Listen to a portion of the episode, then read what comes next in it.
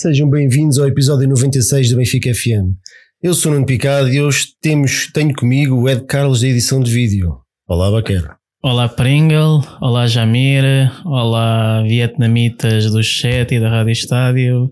Vamos a mais um. Temos também o regresso do Jamir ao comentadorismo. Olá, João. Pois é, depois da minha longa ausência dessa purga que houve aqui, eh, estou de volta, com muito, muito contente. Eh, bom ano a todos. Um, esperemos que seja o ano do, do 38. Um, e agradecer à malta que está lá em casa e que está na rádio a ouvir-nos. Jamir, há rumores que a tua ausência se deveu a uma missão de observação de jogadores no Brasil. Foste tu responsável pela, pela aquisição do Ioni? Não confirmo nem desminto uh, que fui ao Brasil, mas desminto que fui buscar o Ioni. Até que com este nome acho que a análise fofa não passava. Já lá vamos. Jesus. Já lá uma coisa de cada vez. Este episódio terá transmissão posterior na Rádio Estádio e vamos aproveitar para saudar o Zé Ladruiuís aqui do chat. Nós hoje tivemos aqui um ligeiro atraso, uh, mas pronto, não há de ser nada. Olá ao Emanuel Almeida, ao Lucas Amaro, ao Marco Azevedo, Ricardo Antunes, Francisco Domingos, o Rui Costa, o Duarte Costa, Fernando Ricardo Gonçalves, o Juvenal Santos, o Dúlio Cláudio, Carlos Góes, já, já estou repetindo, já? Já.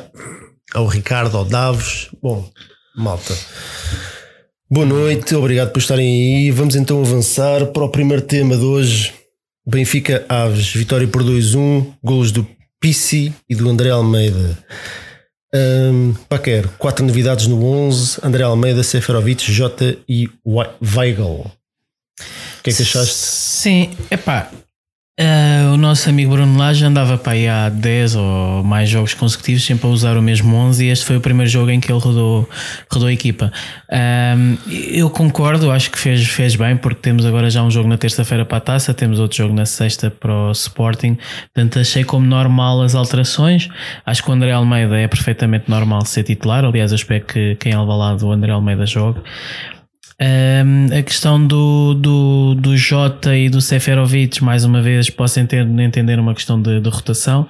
O Vinícius, de facto, tem, o Vini Pau em Guimarães pareceu muito, não sei se cansado, mas eh, claramente foi um jogo menos bom dele. E portanto entendo uma, uma aposta no, no Seferovic para, para ver se o Seferovic contribui com qualquer coisa para o Benfica esta época. A, questão do Weigl, epá, não sei, estas coisas assim de, de um jogador chegar e fazer 3 ou 4 treinos e entrar logo na equipa quando temos um Samaris faz-me um bocado de confusão. De qualquer maneira, é jogador que foi contratado, obviamente, para, para a equipa principal, para, pelo, pelo estatuto que tem.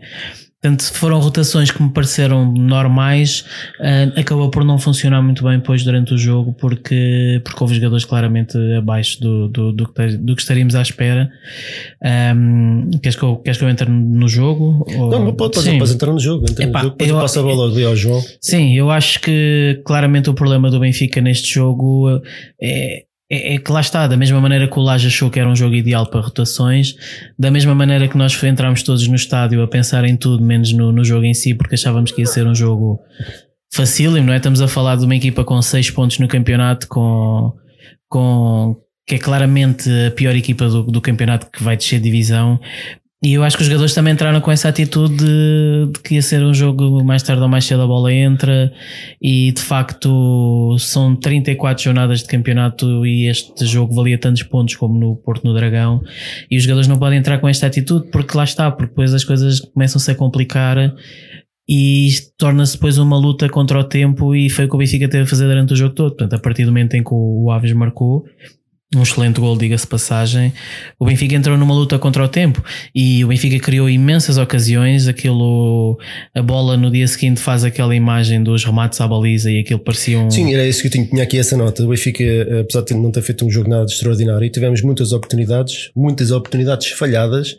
Fizemos 36 remates, 24, 29 deles foram dentro da área. Deixa-me passar ali a bola Sim. ao João. Uh, Estava-se a ver aqui uma repetição daqueles tempos áreos dos anos, dos anos, início dos anos 2000 e fim dos anos 90, que o Benfica parecia que havia jogos que, que a bola por simplesmente não entrava, ficasse lá 3 horas ou, ou o que fosse. A única diferença é que desta vez entraram, não é? Um, sim, é verdade. Não foi um jogo minimamente. Acho que ninguém estava à espera de um jogo assim. Uh, muita gente estava à espera de goleada, algumas pessoas estavam à espera de um jogo mais ou menos relaxado.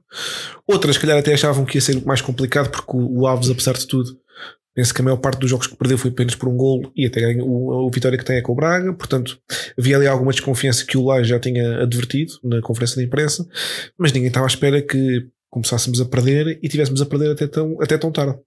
Um, acho que se até eu não estive no estádio, mas pelo que me disseram, até se senti um bocadinho, as pessoas estavam um bocadinho nervosas na, já na segunda parte.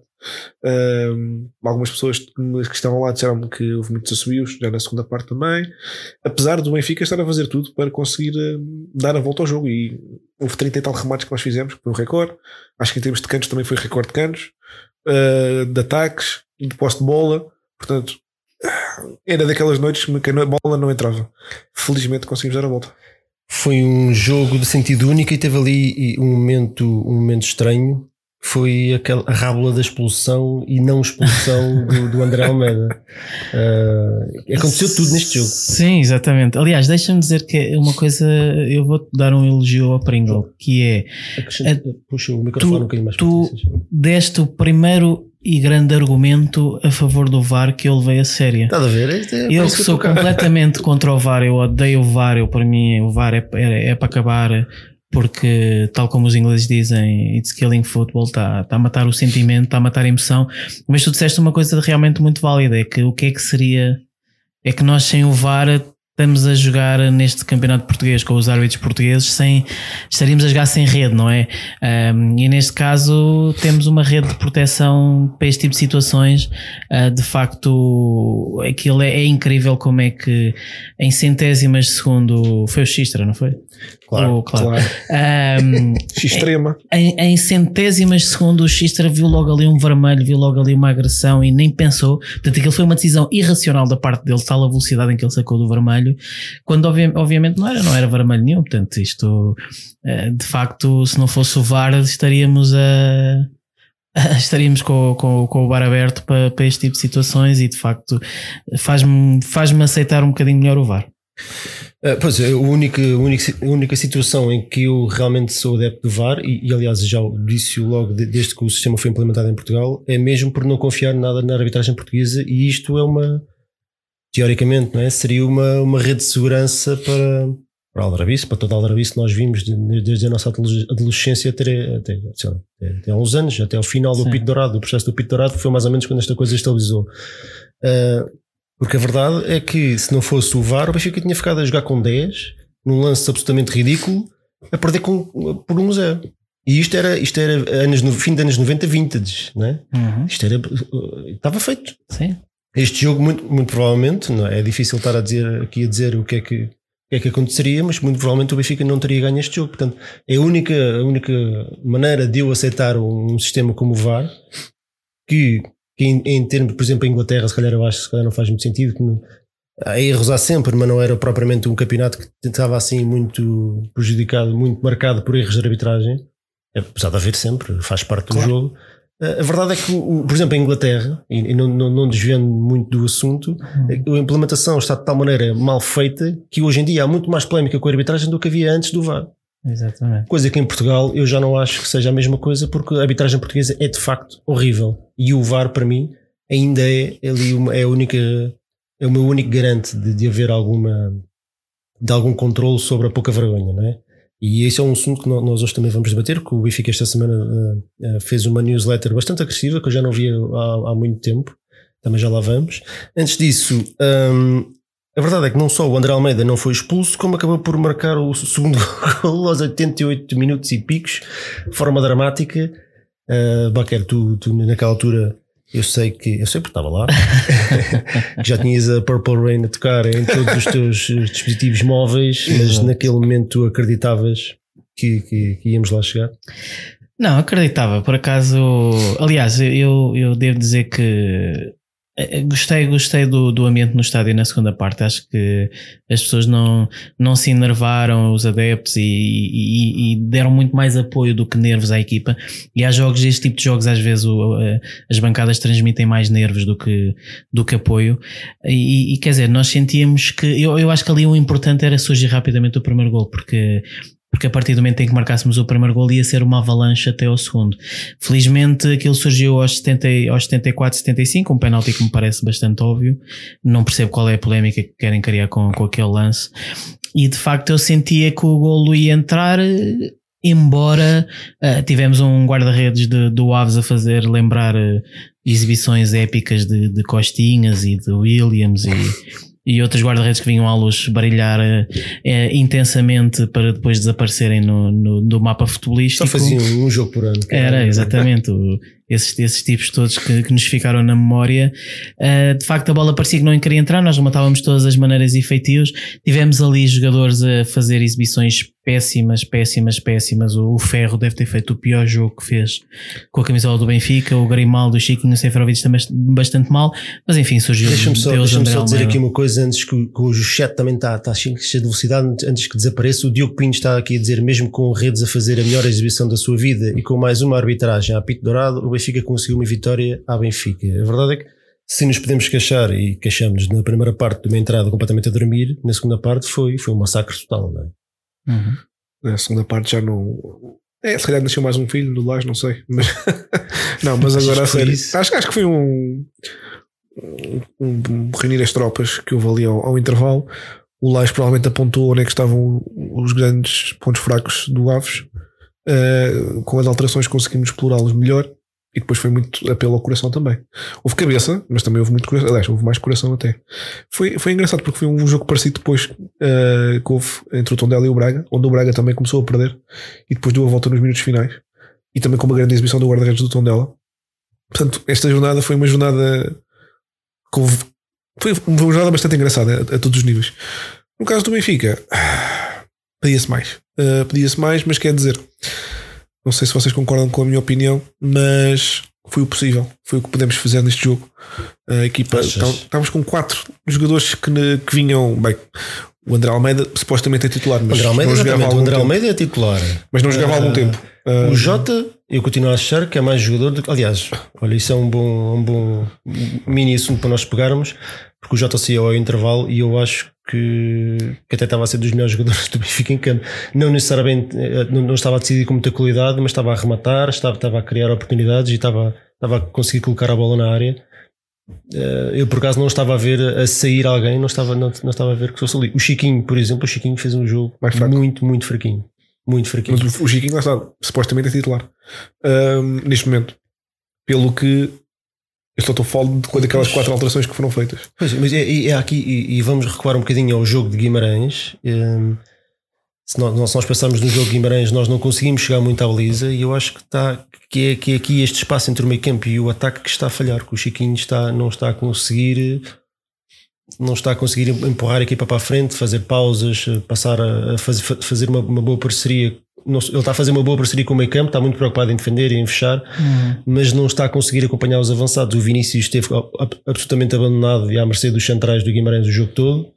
Um, ontem o Chiquinho também andou sempre muito longe da área, quando um jogo destes se calhar se pedia mais presença na área, né? um segundo homem na área. E a equipa do Benfica ressentiu-se a primeira parte, ressentiu-se imenso, acho, acho um bocado por aí, com o Seferovic também, a semelhança de um bocadinho do. Apesar de ter falhado alguns quantos golos. Seferovic está numa crise de confiança brutal. Voltou, se calhar, ao normal. O que nós vimos no ano passado hum. não era bem o Seferovic do costume. Aliás, nós, nós, acho que nós já vimos os golos todos do ano passado, nós já.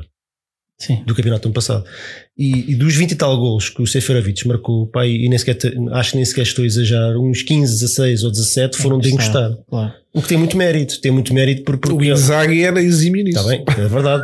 o problema é quando a equipa não te faz isso, não é? Pois. E isso, tem, isso o Seferovic tem que ir atrás da bola, lutar por ela, lutar com os centrais. Só, ele, não, ele, não vai ser um jogador eficaz. É o ano passado com, o Pizzi e com o João Félix a pôr-lhe as bolas para ele encostar. Mas é que ele, ele lá está, mas o ano passado ele colocava-se no sítio certo. Este ano nem isso, meu. Tem a dinâmica ali... da equipa é diferente. Pois, meu. não, mas é ele próprio parece que está Se reparares, o Vinícius, o Vinícius conseguiu, na minha opinião, e agora eu, eu não estou, estou a olhar para vocês, vejam lá uhum. o que é que a uhum. malta vai dizendo aí no chat. O Vinícius não, não uh, trouxe algo novo à equipa porque precisamente consegue compensar isto que o Seferovic não tem, que é ganha espaço nas costas da defesa, porque é rápido e que é forte. Pois. Pois é isso. Como a dinâmica da equipa mudou, o Vinícius adaptou-se muito melhor a essa Aliás, mudança. tu estavas a dizer que que estavas a sentir que o Seferovic estava muito isolado. Eu acho que o Laja tanto concordou isso que fez entrar o Vinícius exatamente para, para dar mais eh, intensidade lá na frente. Ahm, depois, é pá. Eu, eu acho é que claramente o Chiquinho é o jogador no sítio certo, ou seja, o Benfica estava, quando o Benfica começou a época com Seferovic e RDT, eh, nós sentimos que os dois, nenhum deles estava confortável na posição de jogar mais recuado e o Chiquinho é um jogador que está confortável nisso. Agora, de facto, é um jogador que eu já tenho dito de, de há vários jogos para cá que é preciso mais, quer dizer, um jogador que tem sido titular em tantos jogos é um jogador que tem que marcar gols e tem que fazer mais assistências e o Chiquinho vai contribuindo para o, para o caudal ofensivo da equipa, mas não a um nível que nós queríamos. E de facto é um problema que o Benfica vai ter que O resolver. Fernando Ricardo Gonçalves está aqui, está aqui a perguntar para mim se o Chiquinho não acompanha o ataque, quem ires buscar. Nós já vamos falar sobre isto aqui um bocadinho, portanto, nós vamos ter aqui uma, uma análise do mercado, do, que- do que se tem passado, de boatos e por aí fora. Vamos falar um bocadinho sobre isso e temos aqui, hum, temos aqui um espacinho também para falar sobre, sobre essa posição. Portanto, já lá vamos. Para, se calhar, vamos finalizar aqui este, esta parte do este tema com, com o MVP. Quem é que foi para vocês o MVP desta partida? As opções eram o Gabriel, o Pizzi, o Ruben Dias ou outro. A malta aí do chat e vocês, o que é que, o que, é que acham?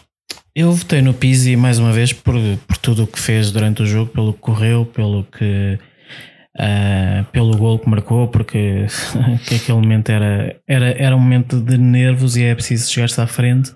Ahm, eu, eu gostei muito da, da, da exibição do Gabriel, só que o Gabriel está, numa, está num momento em que vai do 8 ao 80 e eu acho que deviam dizer ao Gabriel é Gabriel joga simples. Eu acho que o Gabriel às vezes está tem um passo fácil de 2 metros para fazer para a direita e quer fazer o passo de 30 metros para a esquerda e está a fazer, tentar fazer muita coisa difícil e devia jogar mais simples. Não sei se o Gabriel já está a sentir aquela pressão de perceber que isto Perdão. Ou vai para o. Isto, isto é do. Calma, foi da gripe se tu Calma. Setúbal. Isso, isso, ainda é, isso ainda é resquícios da semana passada, teres perdido o desafio de É carta. pá, isso, isso, já foi, isso já foi tudo impugnado, isso já foi tudo anulado. Isso foi uma roubalheira épica que nem o Xistra se lembrava disso. Ah, mas pronto, o Gabriel que, que tenha juízo e jogue mais simples porque tem tudo para ser um, um grande jogador para nós. João, e tu? Pá, isto, vou ser sincero, acho que foi a primeira vez que eu votei Ruben Dias. Como assim a primeira vez? Como é que é possível? Não, não, não foi a primeira vez que eu votei Ruben Dias, mas acho que foi a primeira vez que eu concordei tanto que pudesse falar o Ruben Dias. Ah, mas fiquei triste porque não estava lá o André Almeida e eu achei que o André Almeida, pelo menos no top 4, devia estar. Mas pronto, eu votei no Ruben Dias neste caso e pelo visto ganhou. Eu votei no Pissi, uh, o, o Gabriel teve 22% dos votos, o Pissi 26%, o Ruben Dias 38% e outra opção 14%. Houve muita gente a referir o André Almeida, eu acho um bocadinho influenciados pelo golo decisivo, não é? Eu acho que o André Almeida nem sequer fez um jogo por ele, não é? Um, o Gabriel fez uma primeira parte terrível, terrível. Acho que uma equipa quase toda. Uh, imensos passos falhados, pá, foi impressionante. Mas na segunda parte, a segunda parte foi, foi um dos grandes fatores para a equipa conseguir empurrar o Aves para a área. Ganhou, ganhou. Bolas de Eu cabeça perdi, eu perdi conta às bolas de cabeça que ele ganhou. O- Os pontapé de balizas do Aves eram Tudo, tudo, limpava para a tudo. cabeça do Gabriel. Limpava E- tudo. É verdade. E fez uma série de recuperações muito difíceis quando o Aves saía para o contra-ataque. Portanto, o Gabriel foi ali um tampão muito importante eh, e também para empurrar a equipa para a frente. Eh, não, não tendo feito um jogo muito bom, foi claramente, pelo menos na segunda parte, do- dos que teve uma exibição mais positiva. O Ruben Dias, eh, eu acho que o, o Ruben Dias, portanto, ganhou o prémio nesta desta partida. O My Boy Ruben, Dias, quem nem sequer votei nele. É porque o Pizzi, eu acho que o Pizzi conseguiu, também se calhar pela experiência, conseguiu manter mais ou menos a calma durante que, que- se exigia pronto, num jogo destes e, tentou sempre entregar bolas com qualidade e ter calma e, manter a estrutura, a estrutura da equipa intacta. Havia lá jogadores que estavam a querer fazer tudo ao mesmo tempo. Um, por isso é que o meu voto, o meu voto foi para o, para o Pizzi.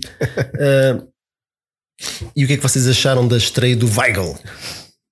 Sim, rapidamente. Queres começar? Eu ia dizer que tu ias dizer que foi muito fraquinha porque ele não marcou o hat-trick. Pois era, a expectativa era essa.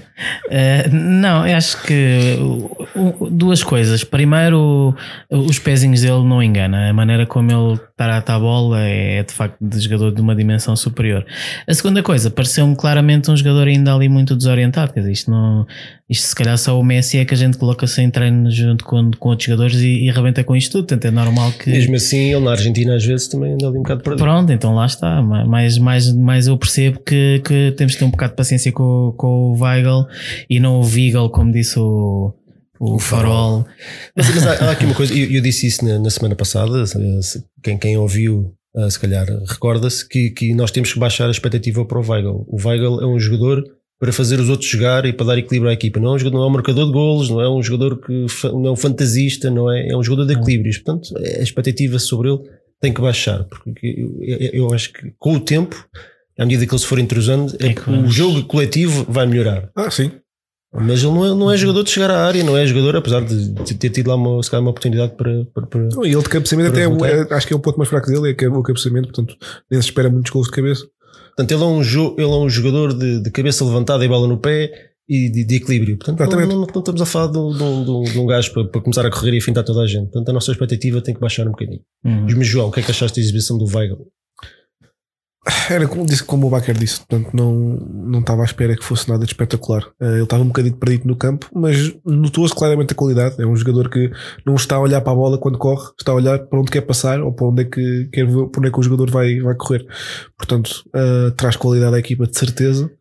Uh, vamos ver se vai ser titular já no, no derby, que é aquele jogo mais uh, que me preocupa mais neste momento, ou se não, ou se não, só ficar no banco. Vamos ver. Estou curioso. O André Cunha está aqui a dizer um gajo de 20 milhões e não podemos ter expectativas. Hum. Espetacular.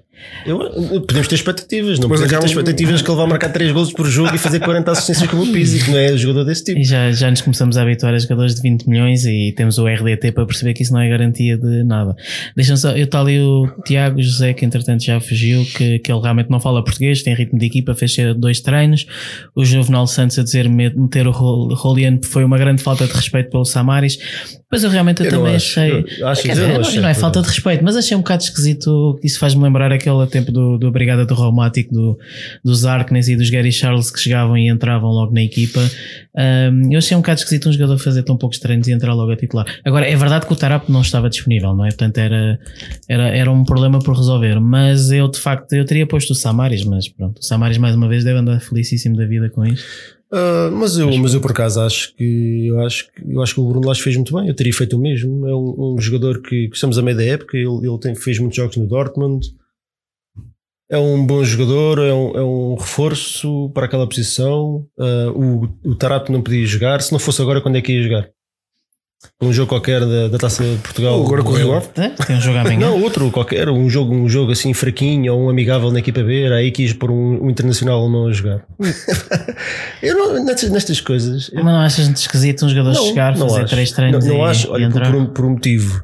Um, porque se o Benfica achou que tendo muitos médios, não é? O Benfica tinha o Jetson, o Samaris, o Feixa, uh, e o Benfica tendo muitos médios, se mesmo, assim, mesmo assim achou que tinha que contratar este jogador e ainda quer contratar mais outro, é porque não só acha que, que falta ali qualquer coisa, como os que lá estão, se calhar não têm as características que o treinador pretende. Hum. Portanto, na minha ótica, seria estranho ele fazer um, uma contratação deste género e uma aposta deste género e depois não meter a jogar para jogarem os outros que já lá estavam. Depois isso não fazia nada. Eu estou a referir na questão de ser logo na semana em que chega. Tem que ser. Estou... o jogador tem ritmo, o jogador, tem, o jogador treinou uma semana e tal. o que é que foi com a equipa? Era um jogo contra o último classificado. Pois é, exato. Em casa. Pois é, verdade. Qual, o risco, se, se, não fosse, se não fosse neste jogo, quando é que era? Este em teoria seria o jogo mais fácil Contra o Sporting não ia ser. A não ser que, a não ser que fosse uma, uma entrada a Ederson uhum. ou a Lindelof, que foi assim aos três pontapés, porque tinha que ser ser. Portanto, se não fosse agora, eu acho que, que, muito dificilmente ele, ele nos próximos tempos ia entrar na equipa. Agora, foi, foi, uma, foi, uma, foi uma estreia tímida, concordo, mas também eu acho que foi uma, uma, uma estreia inteligente de, porque não entrou a querer fazer tudo. Olha como o Jota às vezes, o Jota claro, às vezes quer fazer claro, tudo e depois não faz claro, nada. Tudo o que fez, fez bem, discreto, mas tudo o que fez, fez bem. Bons, bom. é, é, o que tu dizes, eu acho que é, é do tipo de jogador que com o tempo vai, vai crescer e, e, e vamos começar a perceber que o, o, que ele mais faz jogar os outros e não tanto o que ele joga. Uh, olha, a malta está a concordar comigo. Isto deve ser. Eu vou gravar isto, vou tirar screenshots e guardar para a eternidade. Uh, então pronto, podemos avançar. O que é que a malta está para aí a dizer no chat? Vocês. O Sérgio Ribeiro está a chamar a atenção que temos, ainda temos um jogador chamado Florentino. Era isso, era isso. O Jornal Santos também está aqui a dizer que o time está em modo funcionário público, uh, que aumentou o ordenado e agora, e agora não trabalha. Uh, é, é, uma, é, uma, boa questão. Se calhar, se calhar, já lá vamos quando falamos hum, do mercado, porque do o Benfica mercado. Está, está interessado em mais um jogador para aquela posição. Neste momento já. Ou é bem para aquela posição? Como não? O meio centro. Só jogas com Florentino joga um bocadinho mais atrás. Mas só vai jogar com dois. Portanto, os outros lugares estão preenchidos. Podes... Mas já lá vamos. Sim, já lá vamos. Já lá vamos. Exato. Então vamos aqui passar. Uh, vamos fazer uma, uma, uma, breve antevisão dos próximos dois jogos. Um, a não ser que vocês tenham visto aí alguém a dizer, mas assim é uma coisa extraordinária, muito acertada. O André Pessoa está a dizer que o Sporting é um bom jogo para rolar, não é? Não. É, é, é, é, essa é uma boa mentalidade para ir para lá, que é para levarmos com 1-0 daqueles ranhosos. Amigos, é assim, acreditem, não vai ser fácil. O Sporting vai rolar. Derby é sempre imprevisível. não há, não há, o Sporting pode. Aliás, nós o ano passado jogámos com um Sporting completamente ridículo na luz. Está bem que nós ainda era na fase Rui Vitória e não conseguimos ganhar. Isso os derbys não. Nenhuma vitória garantida num derby. Então, olha, uh, Rio Ave é o jogo amanhã, às 21h15, não é, João? Correto. Então, olha, João, que 11 é que tu apresentavas? Malta do chat, que alterações é que vocês faziam? Eu sei que as pessoas estão um bocadinho. Come, começamos logo pela, pela, pela primeira posição. Que guarda-redes é que metias? Eu vou ser sincero, eu gostava de ver o Sefilar a jogar. Ele tem jogado na B. Uh, tem saltava dois patamares. Tem jogado, o Slovin tem, tem, tem, estado à frente dele, não é? Ah, ultrapassava Sim, uh, ok, certo. Porquê? Porque não gostei das últimas edições que o Slovin fez pelo Benfica e tenho gostado de ver o Sevilla pela equipa B. Portanto, gostava de lhe dar uma oportunidade neste jogo com o Rio Ave. E digo já, um, eu sei que nós não estamos caldados por causa do jogo da taça da Liga, mas tendo em conta que nós vamos jogar 68 ou 69 horas depois com o Sporting, isto com prolongamento, se for preciso e não sei o quê, um, eu se calhar refrescava um bocadinho a equipa e fazia algumas alterações. Portanto, alterações em relação ao 11 que vai iniciar com o Sporting, com o Lage lá saberá.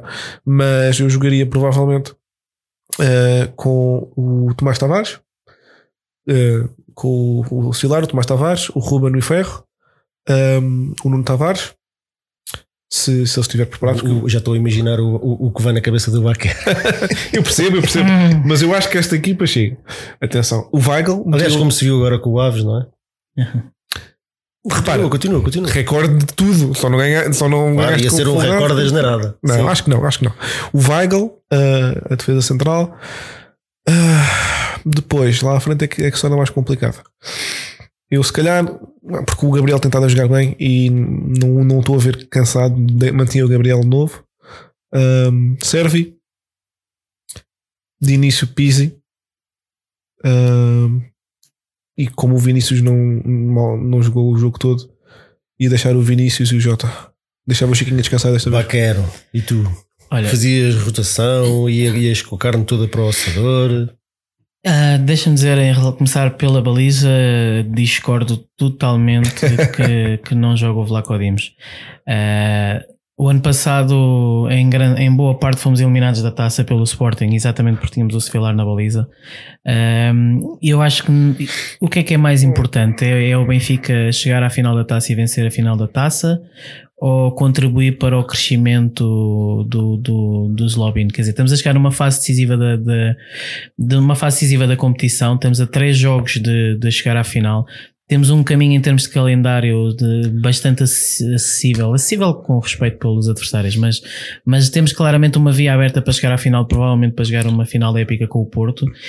Os guarda-redes não se cansam, portanto, o Vlaco Dimos pode jogar perfeitamente na terça e na sexta.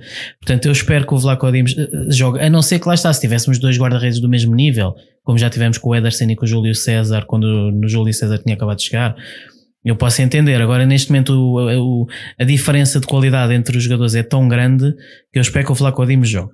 Uh, tanto neste jogo como nos dois jogos das meias finais. Na, no restante da equipa, eh, lá está, eu acho que o Laje já, já rodou na, na sexta-feira, portanto, eu aceito que o Tomás Tavares volte a jogar. Aceito que o Servi volte a jogar, aceito uma ou outra alteração, por exemplo, o Tarapto voltar ao, ao 11 Eu percebo que há um jogo na sexta-feira que, que no espaço de 72 horas Não, e mas portanto a tem que rotação já foi feita, não é? Por isso é que eu digo. Eu acho que a rotação, desculpa interromper, a rotação tinha que ser feita. São três jogos em pouquíssimo concordo, tempo. concordo, concordo. Uh, sexta, terça e novamente sexta. Então não, achas, não acharias que esta rotação devia ser feita no jogo do meio? Não. Não. O jogo mais fácil era claramente o do Aves. Se, se havia jogo para fazer rotação era com o Aves, claramente. Este jogo com o Rio Ave, Rio Ave é uma boa equipa com um bom treinador. Mas assim a rotação deixa de existir. Porque chegas, assim? fazes dois jogos em três dias, ou menos de três dias. Mas não são três jogos em pouco tempo, são só dois. Quer dizer, há ali jogadores que vão fazer os três jogos. E aí por aí não, não, há- Sim, não há, não, não, não há nada a fazer. Tu não podes rolar a equipa toda. porque O campeonato não é taça da liga. Claro. Epá, e, e basta olharmos para, o- para o que é a Liga Inglesa, caramba. Aqueles tipos estão sempre a jogar 3 Bom, em 3 dias numa intensidade brutal. centrais não temos. Não, os centrais Não, temos disponíveis não, são aqueles não. uh, São os que o sofrem menos também em termos de. Um, Portanto, tu podes meter o O Tomás Tarap já Tavares, descansou. Portanto, agora meter o provavelmente- Tarap, o Servi. A- Até pelo, pelo que aconteceu no fim do jogo, o Gabriel andava lá agarrado à perna. uh, suspeito que o Gabriel vai descansar neste jogo e deve Hum. ser, É a dupla deve ser o Weigl com, com o Tarap. Achas que o Weigl joga de início? Acho, Ok. acho, acho que sim. E hum, muito provavelmente o, J- o Jota terá outra oportunidade e não, não nos podemos esquecer do Rafa que foi convocado. O Rafa muito provavelmente também vai ter minutos de jogo, não sei quantos. Mas deve ser a segunda parte. Abençoado, Rafa. Não sei quantos volta. minutos, mas o Rafa, eu acho que se não fosse para jogar, não era convocado. E até, e até porque pode funcionar como teste de prova lá do Rafa, é um jogador Certeza, importantíssimo e, e tem, tem desfeito muita falta aquela, aquela, aqueles metros que ele come, Uhum. não é? Que faz, a, que faz a ligação que os outros não têm feito. O Rafa tem, olha, no- nos jogos europeus fora, por exemplo, em Leipzig, o Rafa te fez tanta falta. Pá. Quando, quando o Vinícius estava lá a lutar com os outros sozinhos, ali um Rafa ali a Ah, jogar não, o jogo todo, não. que muito provavelmente tínhamos ganho aquele jogo. Achas que o, que o Laje, como já disse que poderia fazer, iria experimentar o Rafa à segunda avançada? Pois está aí um debate interessante. Não sei. Não sei, honestamente não sei. Uh, eu acho que o Rafa joga muito bem encostado à linha. Eu prefiro ter um Rafa muito bom do que um Rafa mais ou menos. Eu acho que é experimentar. Até porque o Rafa agora tem capacidade de finalização. Se calhar pode estar aí uma, uma solução interessante. Mas de facto, acima de tudo, é uma alegria ver o Rafa a regressar. Tem- Tem-nos feito muita falta. E é juntamente, se calhar, com, o- com o Pizzi e eventualmente com o Vinícius, um dos melhores jogadores que o Benfica tem esta época. Ah, e de facto, é muito bom ter o Rafa de volta. A malta também está aqui a dizer que os 11 e, e também ninguém trocava de guarda-redes. E eu concordo. Eu concordo. Não, não- também nunca percebi esta lógica de, de, É, é, de, alguns de, rodar guarda-redes. Um, Vai ver o 11 do Chico Marcelino. Sim, mas isso já, já está lá para cima. Não percebo, não percebo esta lógica.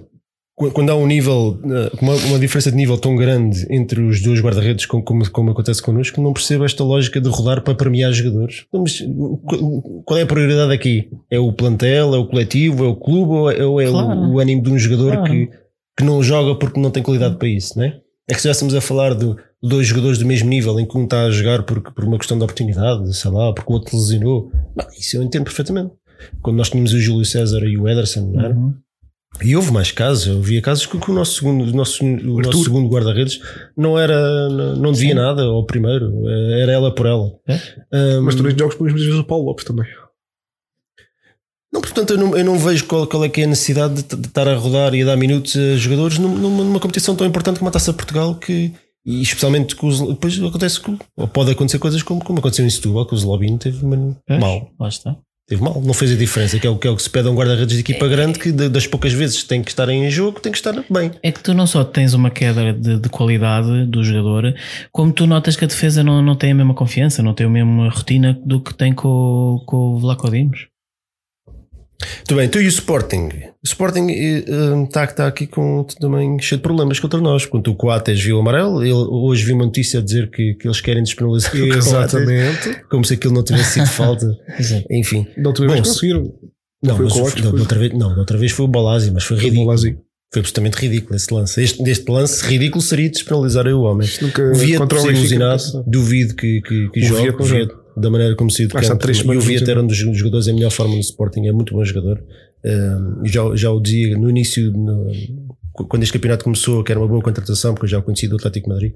Uh, apesar de ele ter jogado pouco, mas depois, depois ele foi mostrado a um clube em Espanha e ele jogava bem, portanto, para o campeonato português é um, é um bom jogador e tem crescido, nota-se. Uh, o Acunha também anda lá às turras com eles, o Bruno Fernandes está em vias de sair finalmente.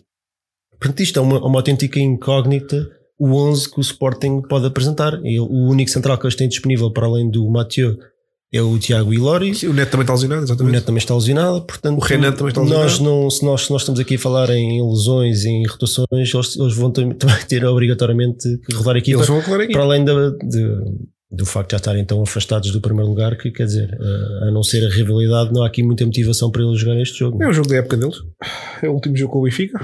Eu, eu diria que, ou seja, toda a lógica e toda a racionalidade diz que é um jogo que nós vamos ser superiores e vamos ganhar, mas o que é que é o derby se não é irracionalidade? Isto é, vamos ser, estar aqui a dizer que vamos ganhar e vamos golear e depois começa o jogo e as dificuldades começam.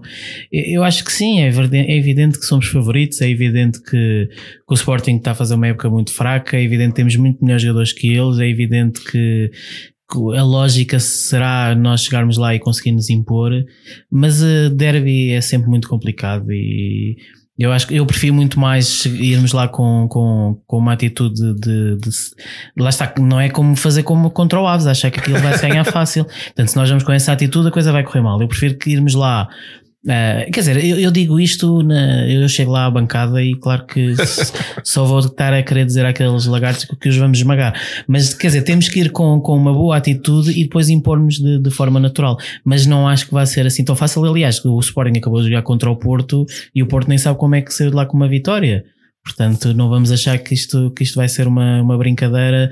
Um Sporting Benfica é sempre, é sempre Sporting- difícil. Olha, João, qual é a tua fé no pau para este jogo? É assim, hum, eu acho que o Sporting em casa, pelo menos, tem vindo a melhorar a- as suas prestações. Não, o, aquele jogo com o PSV não foi por acaso, o jogo com o Porto também não. Portanto, não acho que vai ser um jogo fácil, mas temos mais do que a equipa necessária, especialmente com tantas lesões e tantos problemas que o Sporting tem. Não ganhar este jogo seria quase tão mau como não ganhar com o, ao, ao Aves agora. Porque é, efetivamente são três pontos. Se tivesse perdido com o Aves e tivesse ganhado o. Sporting, era a mesma coisa. Portanto, uh, a minha fé no pau está a 8,5. E tu, fé no pau, já agora? Sete. Sete. O, é preciso não esquecer, não é preciso ir tão, tão perto para recordar o jogo do Aves. Se nós nos lembrarmos do, do que se passou no jogo da taça do ano passado, não é? depois de nós termos ganho por 4-2, 4-2. um jogo com, completamente desnivelado, só de um sentido, termos ganho logo a seguir para, para a taça de Portugal também em casa, achámos que é? até fomos lá de- a jogar devagarinho e tal, aquilo era uma questão de tempo até dar mais 3 ou 4. É, é. Depois aconteceu o que aconteceu. Ah, portanto, se nós formos com essa atitude e com a atitude que nós entramos na primeira parte do Aves, que vai dar a geneira. Vai dar a geneira. O Sporting, o Sporting contra o Porto teve, jogou muito bem e teve, eu acho que o Porto ainda hoje não sabe como é, como é que, eu já não digo empatar, mas como é que ganhou aquele jogo. Porque foi uma bola posta, uma bola à barra, uma série de oportunidades falhadas pelo, pelo Sporting. Portanto, eles estão a jogar em casa, eles têm o orgulho ferido e se o não, não leva este jogo a sério, a coisa não vai, não vai correr bem. Olha, o pessoal no- ali no chat está um bocadinho mais confiante do que nós. Não, mas eu estou confiante. Atenção, eu estou confiante. Eu não quero, eu espero é que a equipa entre eh, para jogar desde o início e não na Claro. expectativa e não. não Sim, exatamente. Isso é o que eu falo. O Benfica tem muita mania de nos clássicos entrar nessa ideia da, da expectativa e de ver o que é que vai dar. Não, temos que nos impor logo desde o início. Já o ano passado fizemos isso e ganhamos lá, marcamos lá quatro gols e, e podia ter sido uma goleada absolutamente histórica, mais do que foi. Eh, portanto, eu, eu quero essa atitude forte. O que eu não quero é a sobranceria de, de achar que vai ser uma E, brincadeira. e aqui que 11 é que vocês usavam? Olha, que- usava um 11 normal com o André Almeida no lugar do Tomás Tavares. Concordo. E, portanto, Gabriel está apto? Sim. E neste caso o Rafa entra para o lugar do Sérgio. Depende, depende da maneira como o Rafa se mostrar contra o Aves. Eh, Eu acho que se calhar o Rafa seria um bom jogador para jogar a última meia hora, por exemplo. Ok. E mantinhas o Chiquinho então. Não há outro. a questão a questão é que um gajo, um gajo está aqui a dizer, e, e é verdade, um gajo está aqui a dizer que o Chiquinho não consegue fazer a transição do meio campo para o ataque e não dá apoio ao ponta de lança. Mas, mas quem é que tu metes lá sem ser o Chiquinho? Não, mas ninguém. Pode jogar com mais, com mais, Não. um, com mais um. Eventualmente haverá o Rafa, mas Ou claro que não então, é já para ou agora. então jogas com o Weigl, o Gabriel e o Tarato mais à frente. É outra que eu ia opção. dizer. É dizer. outra opção. Agora, o Tarato tem jogado bem no meio, não é? É um jogador que tu ali te dá garantias, mesmo em jogos difíceis, pelo menos te dá alguma qualidade com a bola no pé. Me- campo. Mesmo, mesmo quando, a, quando a equipa não, não está a jogar bem, o Tarato consegue manter a calma e sair a jogar. É nisso que tu vais mexer? É nisso que tu queres mexer num jogo destes? Se calhar não é. Não. Eu é o Chiquinho, acho que é, é claramente o Chiquinho. Uh, tiraste o aviso, o alerta da Rádio Estádio. Era o alerta da Rádio Estádio. Ah, então pronto. Então, olha, já que estamos a, a terminar este tema, vamos agora passar ao mercado. Malta da Rádio Estádio. Um abraço. Isto foi o Benfica FM. Se quiserem ouvir o resto do programa, estamos no YouTube, no Spotify, nas aplicações de podcasts por aí fora. Adeus. Então vá, vamos lá ao mercado. Temos aqui uma, uma bela imagem Segmento. do jovem. Sim. Ioni Gonzalez foi apresentado esta semana, assinou até 2024, veio do Fluminense, onde marcou 17 golos em 62 jogos, é um extremo direito. Ahm, bom, Baquero, existe aqui uma análise fofa a este mega craque. Jesus. Uh, vamos, vamos chegar à crosta da terra com os pontos negativos. Isto é. Aliás, para já começa. Eu arrisco-me a dizer que vai ser mais um tipo que, nem, que nem, nem nunca vai se estrear com a camisola do Benfica. Uh, não, não entendo a contratação. Não entendo a ideia de mais um extremo. É daquelas contratações que não dá para entender. Isto parece porque para, para cada Weigl temos que depois levar com 5 ou 6 deste, deste género. Uh, fazer, tentando fazer uma análise fofa, quer dizer, um tipo, um jogador brasileiro que tem um nome. Colombiano. Hã? Colombiano. Ah, Colombiano. ele é colombiano. Veio do Brasil, mas Olha, é lá tu, eu pensava que ele era brasileiro. Mas de qualquer maneira, que tem um nome, uma mistura de uma espécie de inglesização espanholada do, do Johnny, Ou do Tony. que tem aquele cabelo. Tá bem, mas tem ali uma faixa de cabelo à Maradona. É pá, por amor de Deus. Não, não. À Maradona. Mas, à há, Maradona. mas a Maradona no Mundial 94 já todo, todo Já tô- estacionado, já todo tô queimado. minado. Já tô Pós, minado. pós drogas, né? É pá, não. Isso aí, até eu, eu arrisco-me a dizer que até o Ed Carlos tinha um cabelo mais jeitoso do que, do que este indivíduo. Pronto, não exageres, não é? Não, atenção. Respeitinho Quer- ao Ed Carlos que assinou esta semana pela, pela Juventus Pela de Itália. Juventus, exatamente. Pela Ju- Não, é esse. Pá, pontos absolutamente negativos, rechumba retumbantemente na, na análise fofa e, e portanto isto vai ser uma reta que, que provavelmente nem nunca se vai jogar pela, com a camisola do Benfica. Ahm, João, qual é a tua expectativa para este jogador? É- Ah, olha, achas que o Ioni se vai estrear sequer com a nossa camisola? Eu acredito que sim. Uh, acredito, És um homem de fé. acredito que sim. Não, talvez para já. Penso que ele vai ser emprestado durante seis meses. Mas penso que ele vai fazer a pré-época e tenho alguma fé que ainda jogue, pelo menos Que a pré-época que idade é que ele tem? 25. Estás a ver? Nem, nem, nem sequer é jovem é. Eu não percebo estas contratações, sinceramente. Opa, então posso perceber como o, presidente, o nosso presidente já uma vez eh, disse abertamente que há certas contratações que o Benfica faz numa questão mercantilista de, de compra por 10 para vender por 20 e ganhar aqui algum Sim, isto é, um- dinheiro. isto é um jogador que, que acaba, acabou o contrato, portanto assinou pelo clube a custo zero. Uh, vai ser emprestado. Epá, eu já me falaram no Bordeaux, não sei se é verdade, mas vai ser emprestado, provavelmente com uma cláusula. E lá está, se jogar bem e sair e não nos custar nada e nos render nos milhões, melhor. Não é por não vestir a camisola que eu vou ficar chateado. Mas Olha, mas, mas- curiosamente, isto é um jogador que. Quer dizer, é uma incógnita, não é? Um jogador não é propriamente um jogador de topo, nem sequer no Brasil, se calhar na Europa muito menos, mas é um jogador que tem características que não existem no nosso plantel. É um jogador. Olha, é um- é uma espécie de Vinícius para de extremo. É um jogador muito. É uma espécie de jogador à, uso físico à, para, porto, jogar. à porto do Sérgio Conceição. Exatamente, é um jogador eh, típico do Porto. O Porto adora estes jogadores assim físicos, fortes, eh, que empurram os outros, os outros lá para trás. Eh, Que o Benfica não tem no plantel. Agora, por exemplo, o Caio, o Caio é um jogador um bocadinho tecnicista, mas, mas é um meio leque também não, não, não, não, é capaz de, de, de empurrar um. um- de, de, de bloquear, vá, digamos assim, um lateral lá atrás porque, porque, porque não, não pode avançar muito porque sabe que o outro o come em velocidade. Este é um jogador rap- realmente extremamente rápido. Epá, eu, eu- mas é que eu acho que o Benfica não contratou nada a pensar nisso. Eu acho que isto é uma Mas contratação então- tipicamente mercantilista e não, não foi a pensar nas características dele. Posso estar enganado, mas um jogador que chega e que, que já vai ser para emprestar, é pá, quer dizer. Ah, pois, então, mas e o que dizer daquele Elias Pereira que veio para a equipa B? Ah, não, Epá, Deus. não. Se tivesse- fôssemos, fôssemos a todos os jogadores que vão que assinam o contrato e que vão para a equipa B e para Por Z, é que não digo, mais porque, nada. por cada Weigl que chega parece que vem 4 ou 5 destes Então, géneros. olha, Bruno Henrique, já sabemos que existe uma proposta oficial, o presidente do Guimarães. Atlético. Guimarães, Guimarães. Bruno Henrique é outro. Bruno, Querias o Bruno eu Henrique do escrevi Bruno Flamengo. Henrique, não porque, porque escrevi Bruno Henrique, mas à frente já vais ver. lá. Bruno Guimarães, já existe uma proposta oficial do Benfica, que fala-se em 20, mais, 20 milhões mais 5 para objetivos e 10% de uma futura transferência. A grande questão é, eu acho que já, por esta altura já toda a gente mais ou menos percebeu que o Bruno Guimarães é realmente um bom jogador, o melhor médio do, do Brasileirão, um, do Campeonato Brasileiro, um jogador alto, forte, possante, com técnica, que é, é um jogador. É, aqui há jogador. Uh, a questão é: o Benfica precisa de mais um médio centro? É assim, eu, eu sou da teoria que, como adepto, eu adoro que o Benfica contrate jogadores, especialmente quando eles parecem ser bons. Portanto, eu não, nunca vou estar a dizer, ah, não, não quero que o, que o Benfica contrate um bom jogador. E de facto, este Bruno Guimarães, há bocado estávamos a ver vídeos no, do YouTube dele, uh, vale o que vale, não é? Estar a, estar, estar a tirar uma análise de um jogador assim desta maneira, mas de facto parece ser bom jogador. avançar com a bola fez-me lembrar muitas vezes o, o Enzo Pérez. Uh, de facto, é um bom jogador e os bons jogadores são sempre bons para o Benfica. Agora, realmente começa a aparecer aqui o, quando a esmola é muito, o pobre também já começa a desconfiar de, de porque é que de repente o Benfica está a contratar tantos jogadores para o meio campo. Embora eu entenda que o Weigl e o Bruno Guimarães são um, é mais um 6, outro é mais um 8, mas tendo em conta que, que, que há Tarap, que há Gabriel, sinceramente não, não consigo entender muito a contratação, mas para mim que venha, porque se ele é bom, venha. Olha, antes de antes de o João estar aqui a morrer um bocadinho aos poucos, Antes de, de, de avançarmos aqui mais, mais jogadores para novidades do mercado, temos aqui um desafio. nós hoje, se quiserem, se algum de vocês quiser um, participar, desafiar aqui o nosso Ed Carlos no desafio Ed Carlos, uh, é, só, é só avisar.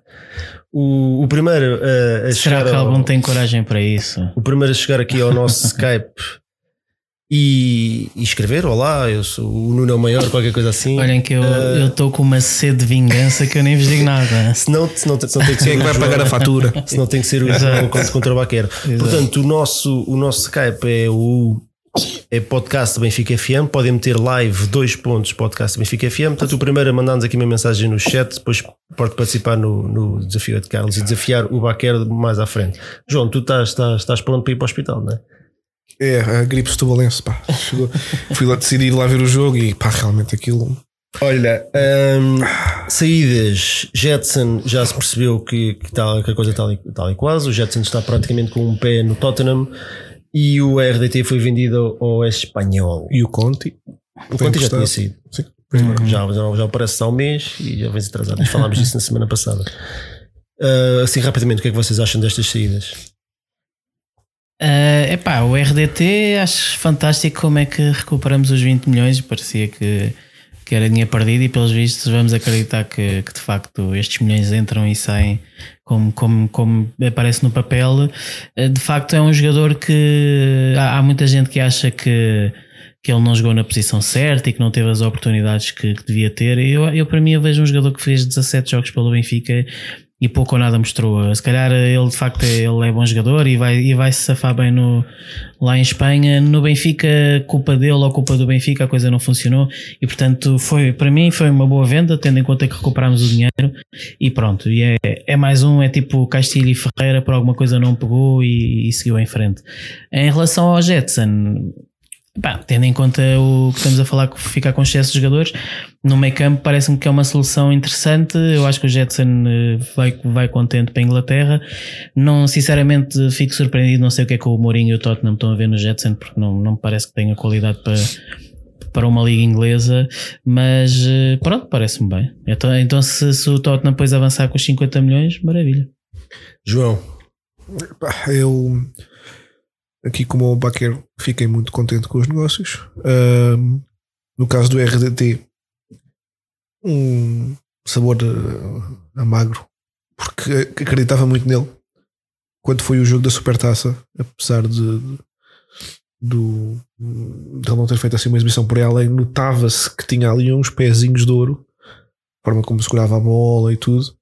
Portanto, fiquei um bocado desiludido. Um, mais do que com o Ferreira e que com o Castilho, porque este custou 20 milhões, lá está.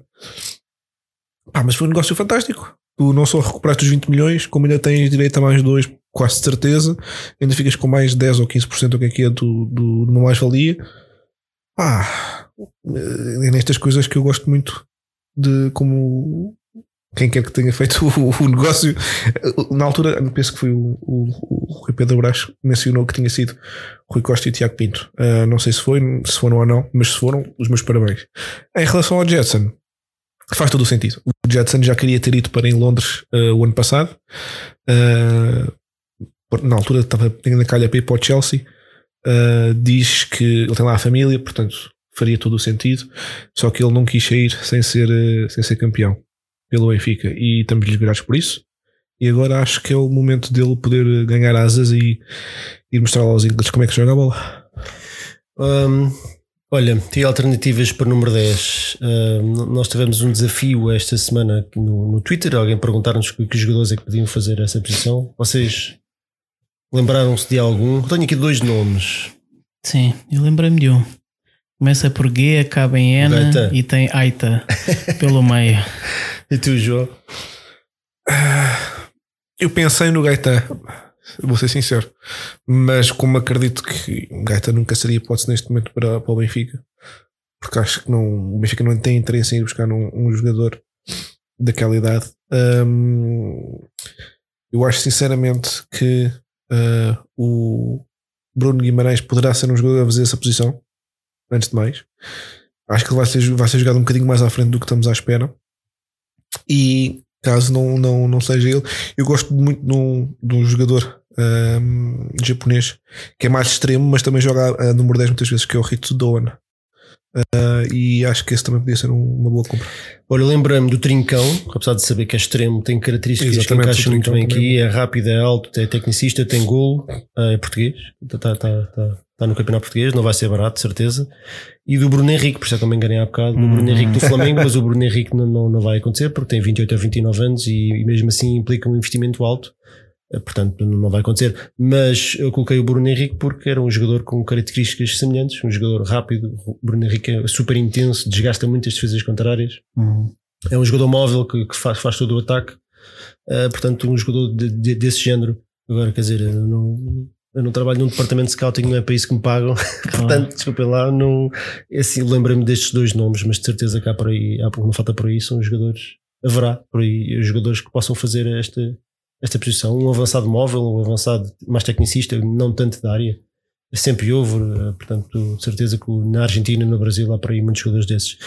Fala-se ainda de um ponta de lança italiano, Gianluca Scamacca. Em italiano, 21 anos, ponta de lança do Sassuolo, que está neste momento emprestado ao Ascoli. Aqui, eu acho que aqui há pernas para andar, por um motivo muito simples, é que o Benfica uh, emprestou ou vendeu, agora não sei, o Diogo Pinto para o Ascoli, que é Sim. o clube onde ele está emprestado. Foi vendido mesmo. Poderá ser, estou a especular, uma, uma, uma moeda troca, uma compensação para o Ascoli libertar o atleta para vir para nós, não é? Uhum. É possível. Ali no chat estão a diz, diz, diz, Não, não, porque qual é a probabilidade do Benfica mandar um, jogador eh, para o campeonato italiano para a Série B de um, de um clube onde joga um jogador que nós temos interesse, não é? Eh, há, há, aqui qualquer coisa. não é? Marosca, né? é uma coisa muito grande. Ali no chat estão a recordar-se também do Dani Olmo. Ah, pois, pois, pois, o Dani Olmo é verdade, mas quanto é que custará ah, o Dani Olmo? Mas o Dani Olmo é um bom exemplo. Mas o Dani Olmo é um jogador para custar um Bruno, um Bruno Guimarães e um, um Weigl. Sim, sim. sim. Portanto, sim, pá, é verdade. Não estou a ver o Benfica dar 80 milhões por três jogadores. O, o Jalilbert diz o Tarapte, o Tarapte também, também pode fazer ali aquela posição, é verdade. O Tarapte, quando jogava em Inglaterra, o Rafa, jogava, não é? O, o Rafa, eu acho, honestamente. Vamos ver. Mas fala do Jonathan Davis. Eu acho que o Olás vai tentar o, o Jonathan Davis, o, o vocalista dos Korn. Canadiano. Ah, ok. Deve, ser craque. O Porto também o quer. Deve, oh, deve, deve ser um craque espetacular. Ah, bom. É, é, estamos a falar do Benfica. Isto é o Benfica FMB ou o Benfica FM? Só para saber. Isso, não, não. Isto, não, é, isto é um jogador de 20 milhões também. O quê? Mas campeonato? Uh, ele neste momento. Onde é que ele está? Está no Ghent, penso eu. Ah, na Bélgica, né? Sim. Ah, pensei que jogava lá para, para os Estados Unidos. Não, assim, não, não, não, não. Ah, então tá bem. Um Mas se fosse o vocalista dos Korn, não era mal metido. Passo estar a ver. Epá, psicologicamente, não sei como é que estaria para, para determinados jogos, mas. então, olha, vamos passar aqui uma citação. Olha, Baquer, acho que aparentemente ninguém te quer desafiar. É isso, então, malta. Ninguém quer. Tanto medo. Está tudo cheio de medo. Está tudo cheio de medo da vingança. Eu, eu, eu perco alguma resposta só por simpatia. Né? Cheguem-se lá à frente.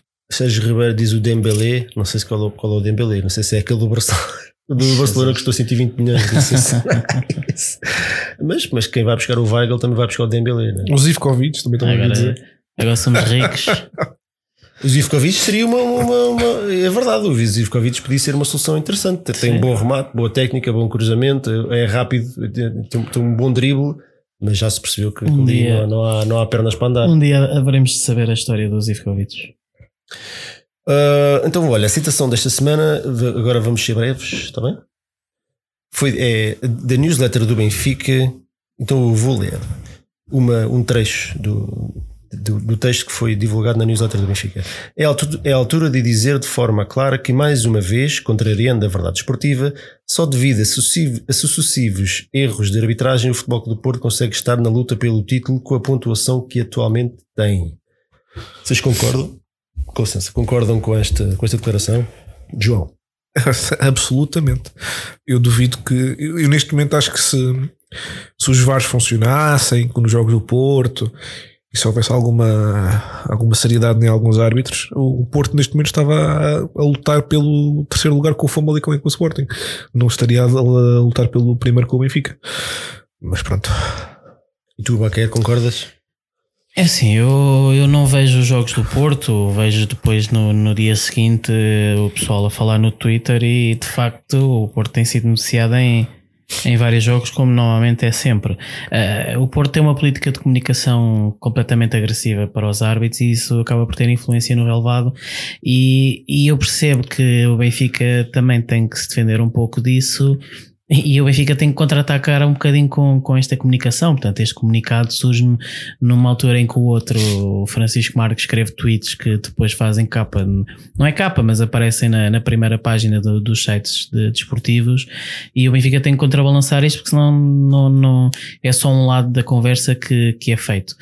Ah, Eu acho que quer dizer, isto é, isto é o futebol português, isto, é, não, isto não passa disto, os grandes vão, se- vão estar sempre a reclamar de- das arbitragens. Eu acho muito mais importante o Benfica ser forte dentro do campo, embora eh, Quer dizer, o Benfica não tem que obrigatoriamente ser mais forte que o Porto beneficiado. O Benfica tem que simplesmente ser mais forte que o Porto.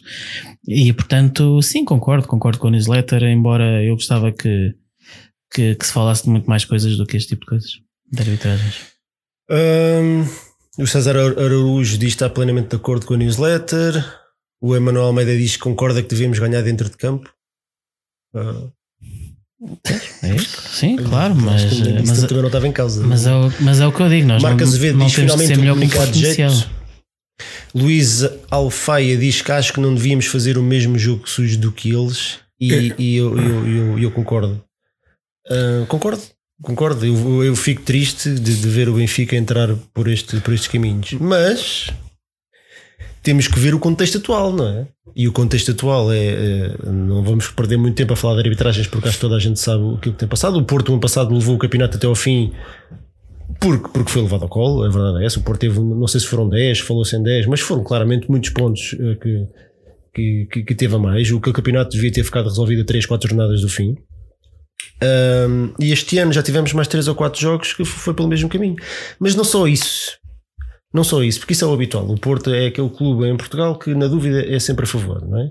Se há, há- há o, clube, o Porto deve ser consecutivamente há 10, 20 anos, apesar deles, deles dizerem que não, que todos os anos é o clube menos prejudicado do, do campeonato. Até porque é o que mais é? intimida. Portanto, há cada vez menos jogos em que são beneficiados, vai acontecendo, mas são cada vez menos, até para a introdução do VAR. Mas eh, jogos em que eles são prejudicados são quase inexistentes. Já os outros não podem dizer o mesmo. E isto, isto é ali uma rede de segurança que mais ninguém tem neste campeonato. Logo por aí é injusto. Mas não só isto, aquilo que, aquilo que, é, que é verdadeiramente grave e aquilo que me faz concordar e entender esta newsletter nos termos em que foi feita é, é o, o, é o clima de terror, de pressão diária, diária, já, já não é semanal na- nas conferências de imprensa dos treinadores, é diária, que tem não sei quantos eh, maluquinhos nas redes sociais todos os dias a debitar mentiras, todos os dias a, a- a- dizer que o Lixo Vieira não pode ir ao preço certo e não pode aparecer nada relacionado com o Benfica na televisão porque é fascismo. Portanto, estão a querer aos poucos, aos poucos, e mentir uma vez Como e duas e três vezes. que alguém diz SLB, ele Qualquer dia, passou-se, eles estão a querer condicionar São doentes. Estão a querer retirar o Benfica de tudo o que é, do que é televisões, de tudo o que é, é, é, destaque que tem, naturalmente que tem, porque é o maior clube português. E estão, e estão a fazer isso diariamente. E isto tem que chegar a um ponto em que o Benfica tem que dizer: chega, chega. Eu concordo perfeitamente com este, com este, com esta newsletter neste contexto. Eu fico triste de que tenha que ser necessário fazê-lo, porque acho que este não é o caminho. Acho que o futebol português está, está num estado miserável, mas no, no contexto em que vale tudo, que, que é o que se passa. O Francisco o J. Marques passa os dias inteiros a debitar mentiras sobre o Benfica e a, está durante os jogos a pegar em vídeos e a, a tirar frames do sítio e a, e a, dizer que há roubo em todos os jogos, todos os jogos do Benfica. O Benfica fica... este ano não ganhou um jogo, esta temporada não ganhou um jogo por, por mérito nenhum. Pá, repare, isto são Portanto, os tipos que chegam ao ponto de nos roubar os e-mails não, mas, mas, mas, ah, por, mas por isso é que. Não, mas, mas por isso é que vale tu tudo, vês, por isso é que tu vês. E depois fiquei chateado quando o chamam de cancro. E querem, querem reescrever a história, não é? Querem reescrever a história como eles agora é que são os paladinhos da verdade e do, ah, e do, e do fair play. O Pinta Costa. O do Porto é que é. é, só, só, dá para rir eu mesmo. Só gostava de perguntar se, se o Pinta Costa ainda recebe árbitros em casa na véspera dos jogos. Mas por isso. Uh, mal Como o contexto é este, como o contexto é este, eu não tenho pena nenhuma de, de, de, que digam estas coisas, que chamem cancro àquela pessoa que é de facto um cancro, porque na verdade. Sim, é, mas é, é, é, o, tenho pena dos é, cancros. O, o Vasco Mendonça, só rapidamente, pediu desculpa por isso. Eu acho que não tem não, não É objetivamente um cancro para o futebol português, aquilo não trouxe nada de positivo. Oh, oh, oh, da, mesma maneira, da mesma maneira que o Benfica também tem, por exemplo, um, Pedro Guerra, que também não quantas vezes, quantas vezes é que o J. Marques já insultou os claro. benfiquistas, o clube e, e, comentadores jogadores afetos ao Benfica. Quantas vezes? Ele, a, a expressão Quantas que, vezes? dizer-se que ele é diretor de comunicação, ele não é diretor de comunicação, ele é diretor de tirar lama. A função dele é tirar é lama. Mesmo? Para ele o Benfica, ele para é contratado para isso, para tirar o, lama. O Porto que tem, criou e, e, e, tem mérito nisso, é que se pode dizer que há mérito numa coisa dessas, de, de ter criado, de ter condicionado de tal maneira arbitragens e, e, o, e o futebol em Portugal que os árbitros têm medo de decidir contra ah. eles porque são visitados nos restaurantes, nos centros de estágio. Nos centros, são visitados nos centros de estágios. Sabem que na semana a seguir vão, vão ter 15 dias, vão ter uma semana ou 15 dias de terror absoluto em que, vão ser insultados e ameaçados e vão dizer que sabem onde é que moram a família e os filhos e onde é que andam na escola. Portanto, isto é a realidade atual. Os árbitros têm medo, mesmo com o VAR, têm medo de decidir contra eles. Esta é a realidade atual e ninguém da Liga e da Federação faz absolutamente nada porque também eles estão condicionados porque têm medo de ser associados ao Benfica. E não é só quem é associado ao Benfica é fascista e é ladrão e é padre e não sei e é o Porto, e é isto todos os dias. E é o Porto que goza desta impunidade e é todas as pessoas associadas ao Porto. O macaco, o Canelas, pois. que agora vai jogar contra o Porto e diz que não vai ganhar ao Porto, nem quer ganhar ao Porto. Pois, mas portanto, Pá, infelizmente. Isto no Portugal do século XXI. Infelizmente, olha, é, é isto que temos. Eu, eu entendo porque é que o Benfica sente necessidade de, de, de, de mandar uma padrada no chão. Isso tempo. Tenho pena que o faça, mas entendo. Para bem, está ali o Sérgio Ribeiro no chat a chamar a atenção daquela faixa que teve no Dragão na última Nada. jornada do campeonato. Não, não, isso deu uma, deu uma multa de 500 euros, o que é que foi? ou, que foi. Vale, vale, tudo, vale, vale, tudo. vale tudo, vale roubar os e-mails, vale tudo, vale receber árbitros em casa. Para o futebol o Porto sempre valeu tudo. E portanto é isto que temos. Portanto, a única maneira atualmente de equilibrar este campeonato, que o Benfica está claramente acima dos outros, tanto em, em em termos de organização, de, de estrutura e de, de, de, meios financeiros, vá. O Porto não consegue sequer renovar com os jogadores. Portanto, a única maneira de equilibrar este campeonato é de facto jogar por fora. E os campeonatos, os campeonatos têm sido equilibrados é jogar por fora. O ano passado nunca deveria ter ido à última jornada e este ano o Porto nunca devia estar a 4 pontos do Benfica. E mesmo há dois anos o campeonato que perdemos, obviamente, teve muita culpa nossa própria, mas também teve muita influência com aquela história claro. toda do, dos e-mails, não é? É evidente que o Benfica teve que se desconcentrou-se em relação ao que era o fundamental para se defender daquilo tudo. Então, olha, vamos passar para o Twitter semana. Já chega aqui a debater. Nós raramente fazemos isto, mas, mas acho que desta vez se impunha, Sim. até porque, porque nós às vezes também somos críticos e também levamos nós na cabeça por somos, sermos críticos da estrutura do Benfica e de algumas coisas que não concordamos.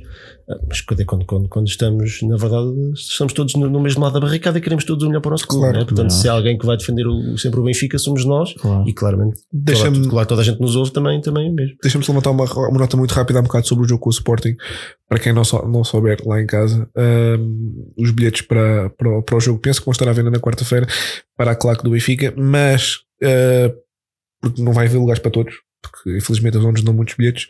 Uh, os bilhetes para, para adeptos uh, do Sporting e assim estão à venda abertos. Portanto, se quiserem os bilhetes, devem dá para caríssimos. comprar. Sim, há uns que os, para adeptos é 60, 65.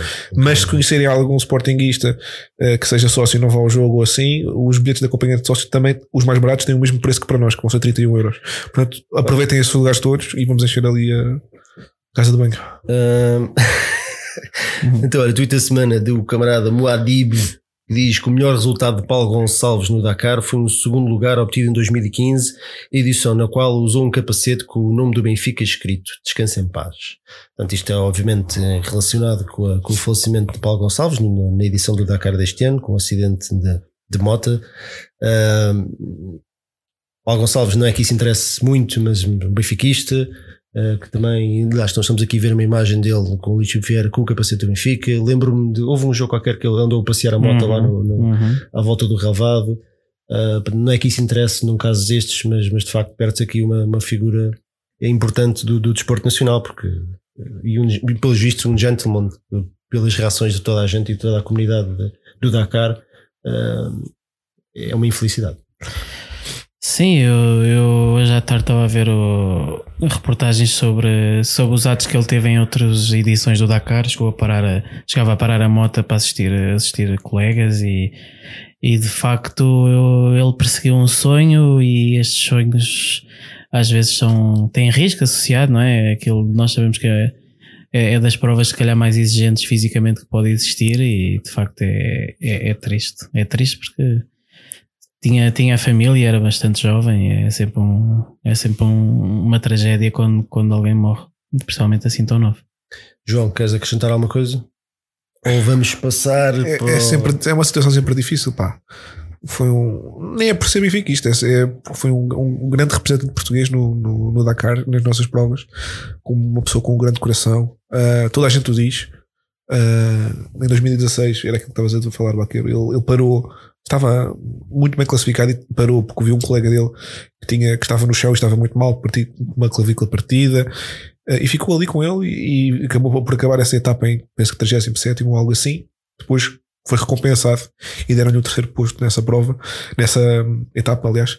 Portanto, eu acho que ele era uma pessoa que dava tudo pelos outros e, e neste momento, infelizmente, na- nada o pôde salvar. E é como diz ali o, o camarada que, que, que descansa em paz. E o Rica C9 está aqui a dizer uma coisa com, com toda a razão: que o grande homenagem das meninas no jogo de ontem do Benfica, do futebol feminino do Benfica Sporting, eh, depois do gol do empate da Pauleta, Do empate, sim.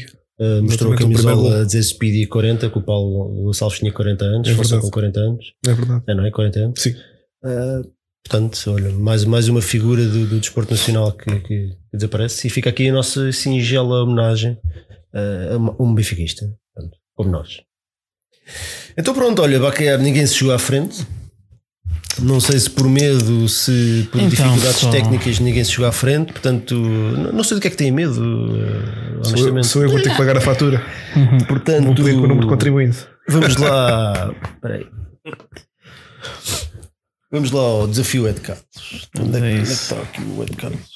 Senhoras e senhores, bem-vindos ao desafio ao Ed Carlos. Ora bem, então, desafio Ed Carlos. Quem começa o jogo? Foi o. Sim. Só eles é que ouviram. Ah, Ela diz acho mais. eu que eles ouviram. Depois confirmem isso, ouvi. que isto costuma dar em duplicado, e, mas pronto, não, há de ser nada. Ahm, desafio é de Carlos. Cinco perguntas de cultura geral benfiquista. Quem acertar mais ganha, quem ganhar ganha, quem perder perde e, e sempre se houver um empate, há o empate. Portanto, são regras, são simples. Ah, João, de 1 a 5, dizem o número. Hoje estás com azar.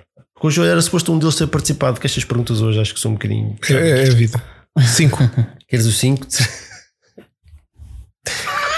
Certeza, não queres pensar ah, vai, eu sei que siga. Vai ser indiferente.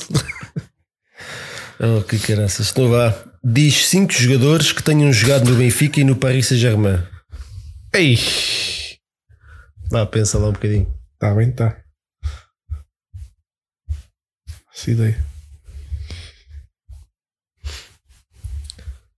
Nope.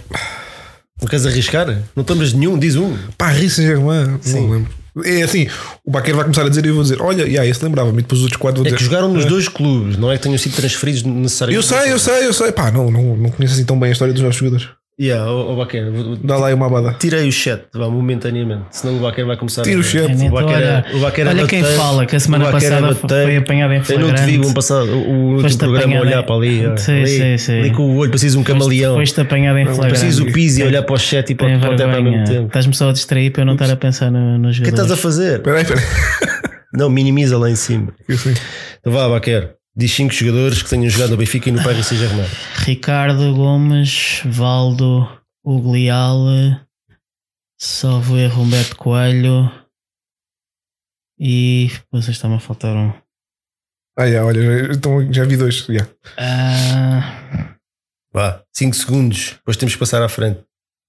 calma, espera.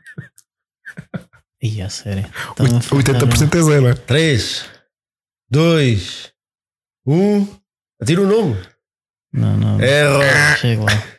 Ainda tinhas o Laur- Laurent Robert, Era esse que me estava. eu que o único me. Fernando Cruz, João Alves e Cristiano Rodrigues. E David Luiz e Di Maria. David Luiz no Paris Saint-Germain. Não, David Luiz não. David Olha, Di Maria. E a mais Di um. Maria, Di yeah. Maria, um. Parvo, Eu meu. não- Não estava na minha lista. Tão David Luiz. fácil. Não, eu Di esquece. Maria. Di Maria. Jogou no Paris Saint-Germain.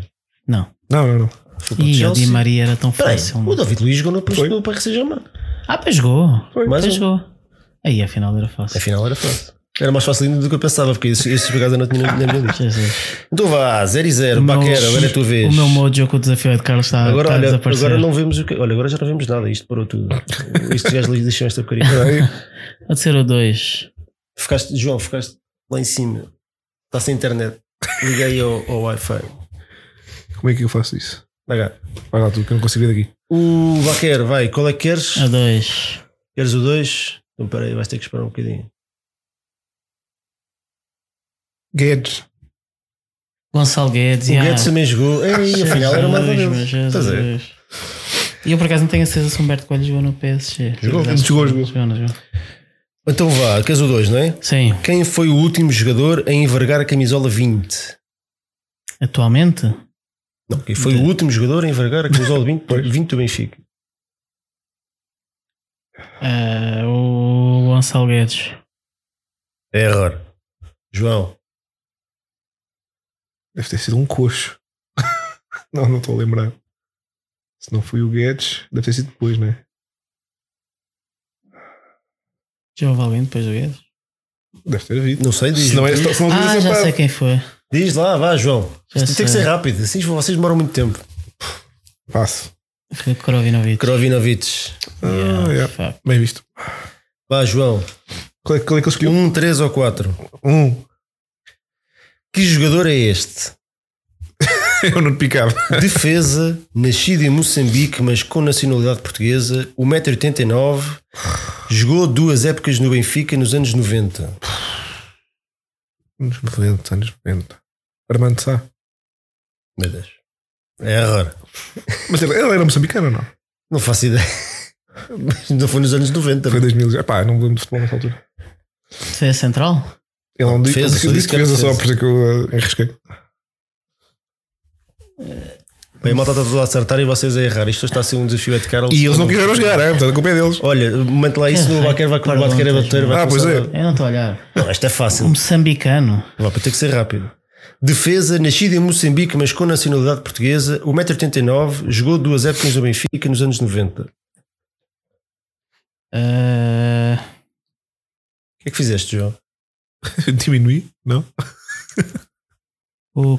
Sei lá. Vai. King. King. Error. Abel. Xavier. Vês? Diminui. Não sei em Moçambique? Sim. Sei. Olha, Abel... isto hoje, isto hoje não está. Oh, Baquer, o que é que se passa Não, contigo? yeah, yeah, eu, o monotonia. eu fui substituído por um irmão gêmeo Baquer que não percebe nada disto. não sei o que é que se está a passar, mas. eh, mas acho que esta não era muito Perguntas. difícil. Então vá, se falta a 3 Jesus. e, e a 4. Ambas as duas são, são assim complicadas. Quem é que é É escolher? uma que era escolher. Ah, sobre quais? 3 e 4. Então vamos a três. Quem marcou os golos benfiquistas no Arsenal Benfica de 91-92? Ahm, Isaías, Kulkov e Isaías. Certo. Finalmente ela Ora bem. acertou, acertou um. Será que agora com o Mojo regressa? A malta aqui no chat está todo. O Vasco Coelho acertou no, no Abel Xavier, o Diogo Pinho também, o Tiago José Mendes Valério também, o Miguel Amaral também. Meu Deus, eu vou quero. Eu não sei se eles foram ao Google, mas esta, acho que esta Sabes não era muito que difícil. comecei a pensar em defesas centrais, meu. O Miguel Amaral diz que o Baquer está em crise. e tu, meu, estou, Está com estou a começar a ficar preocupado. Então vá, João. Isto 1 a 0 também é a Eh, vitória, então. João, só sobra uma. Portanto, é provavelmente. Acho que não é mais difícil, até porque é de escolha múltipla, mas, mas não, Ui, não é então fácil. tem que ir a 25% e podes acertar. Vamos a isso. Em que ano se realizou o primeiro jogo noturno com a eliminação num campo do Benfica? Quais é que são as hipóteses? Mil- 1900 tinha esquecido de adivinhar. 1919, 1933, 1958 ou 1962? Só porque são tão dispares. Eu vou dizer 1919 com alguma certeza. Certo? Pois. Se tu fosse ali muito perto, já não, já não ia lá. Não, mas então isto vai de 1919 a 1962. De 33 para 62 também é. Também há Mas 30 e tal, 30 e tal já havia eliminação de certeza. Em 30 e tal? Em Sim. jogos? Não, a eliminação de- oficial do Estádio da Luz só foi inaugurada em 1958. Está bem, está bem, mas disseste a primeira. Não disseste. Mas isto não foi com luzinhas, isto foi com velinhas. Não interessa, é a eliminação, não é? Ah, tá bom. Olha, olha. Olha agora. Empatámos, não empatámos. Olha, estás a ver? Ninguém está a acertar. Ninguém está a acertar. É tudo uns não. Só não, não ouviu a história gloriosa. É verdade. Foi um jogo, foi uma ideia de Cosme Damião que arranjaram 18 projetores com mais mil velas, ou o que é que foi aquilo, e fizeram um jogo de um Benfica misto de Vitória de Setúbal com outro clube, um jogo amigável só para. só para- pronto. Acho que foi o primeiro jogo com eliminação artificial da Europa e tudo. Tinham visto a ideia, não sei Da outros, Europa? não? Da Europa. Opa, então isso eu não estava à espera. Está bem. Sempre a aprender. E é capaz de ser aí. Eu acho que não é tanto desse 1919, é mais à frente que surge a expressão o lampião. Porque quando começamos a ter os jogos noturnos, viramos os lampiões. Então, isto acabou empatado. Pois, e ficou um Eu- igual. Olha, não, não, não fica nada empatado. Aqui já não é empate. É. No Benfica FM já não é empate. É, por eu pensar que tinha empatado com o malta do chat, digam uma letra de A a Z. Digam uma letra. Agora vamos ter que chouriços agora lá durante. durante a primeira letra que eu vez. vir no chat é o que está a valer.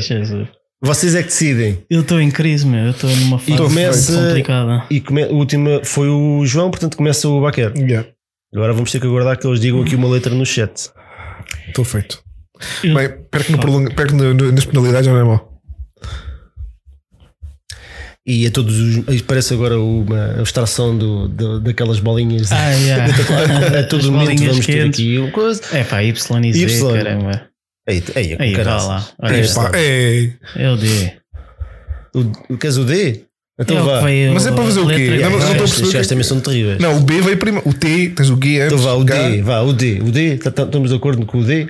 Então vá, Baquer, João, Ah, tá, então, jogadores, um de cada vez, jogadores começados do Benfica começados por D, o primeiro a errar perde. A O primeiro é errar. Como é que tu podes errar? Se não te lembrares do és nome- Vitor. Hã? Como é que tu erras? Ah, então vais ter que ter um tempo. Não, vá, oh caraças, vá, andamento, Vá, ora, tem que ser rápido. Dudites. Juricic. Dani. David Luiz. O tempo controlo eu. Fogo. Quantos segundos são? Eu tenho a dizer, não pode demorar muito. Vá, Uh, Donizete. boa. Vá.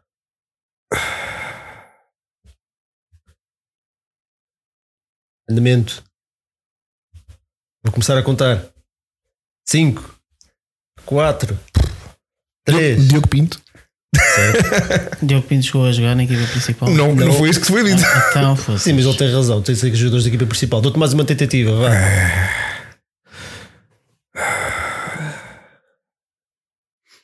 Cinco, quatro. Danilson. Quem? Danilson. Denilson. De certeza que eu vou um Danilson qualquer. Error, perdeste. Denilson. Não. Estás a inventar. Está ali um diamantino. Olha. E, e Dani Olmo. Não. É, é querias. Daria Oliveira. Drulovic. Era esse que me estava a faltar. E a o Brian Dean. Dean. Derlei. Não, Dean não. Dean então não. não. Brian Dean. Porra, Não, não, vamos não, a- não, não. Então o nome de, de conhecido. Dean estava certo.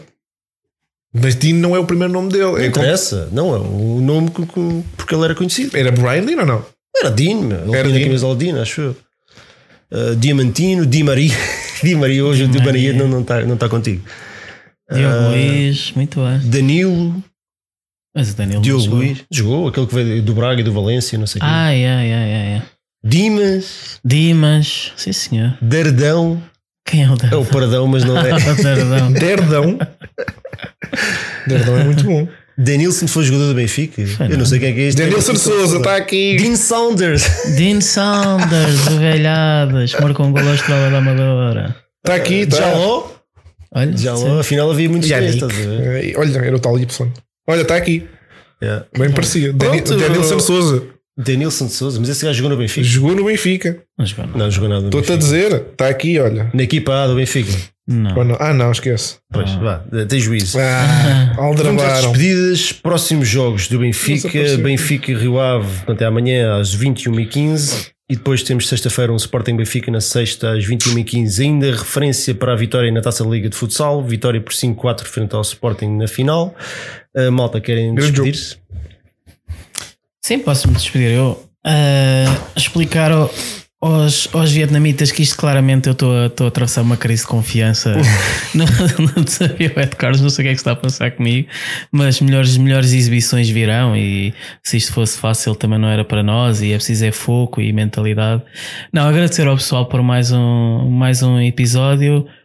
Ah, volto a dizer aquela estatística horrorosa: o Benfica tem três taças nos últimos 20 anos e É, portanto Temos que, não, temos que nos lembrar, temos que o clube tem que levar a taça de Portugal a sério e a gente que tem que ir, eu, a Magda e o Cristiano, temos que ir todos ao Jamor ver, ver a final da taça, que seja, que seja com o Canelas. E sexta-feira temos que ganhar porque temos um campeonato para, para conquistar. João. Agradecer à malta por ter estado aí presente. eh, é sempre bom estar de volta. Eh, e pronto, agora con- concordo com o Baqueira. É preciso estarmos no- na final do, do Jamor. E para isso temos que ultrapassar o, o Rio Ave eh, amanhã. Se puderem, vão ao estádio. Ainda assim, eu gostava de ver-se lá na baliza. E com, contra o Sporting, pá, invadir aquilo porque ganhar lá é bom, golear sabe ainda melhor. Um abraço a todos. Ah, então, malta, muito obrigado por nos terem seguido em mais uma noite do Benfica FM. Ahm, se gostaram, deixem o like, não custa nada para ver se o YouTube nos ajuda a chegar mais pessoas e subscrevam o canal. Se ainda não o fizeram, ponham lá, acertem lá no, no sininho para eles dar as notificações de início dos programas. Ahm, muito obrigado ao Tiago, olha, desapareceu, ao Diogo Pinha, ao André Cunha, ao José Carlos Rodrigues, ao Dúlio Cláudio, ao Fernando Ricardo Gonçalves, ao André Pessoa, ao Carlos Góis, ao Manuel Almeida, ao Vasco Coelho, ao Miguel Amaral, ao Gustavo Machado, ao Ala- ao Carlos Góis, ao César, já estou a repetir, Paulo Gomes, ao Hugo Costa, um, Traptif, o Geraldo Labete também andava cá. Nada, sim, senhor. Malta, obrigado por ter o Chico Marcelino, obrigado por terem estado aí mais uma noite do Benfica FM. Amanhã estamos pela luz, esperamos eh, cada vez mais próximos do Jamor. Um grande abraço a todos e viva o Benfica. Viva! Tchau.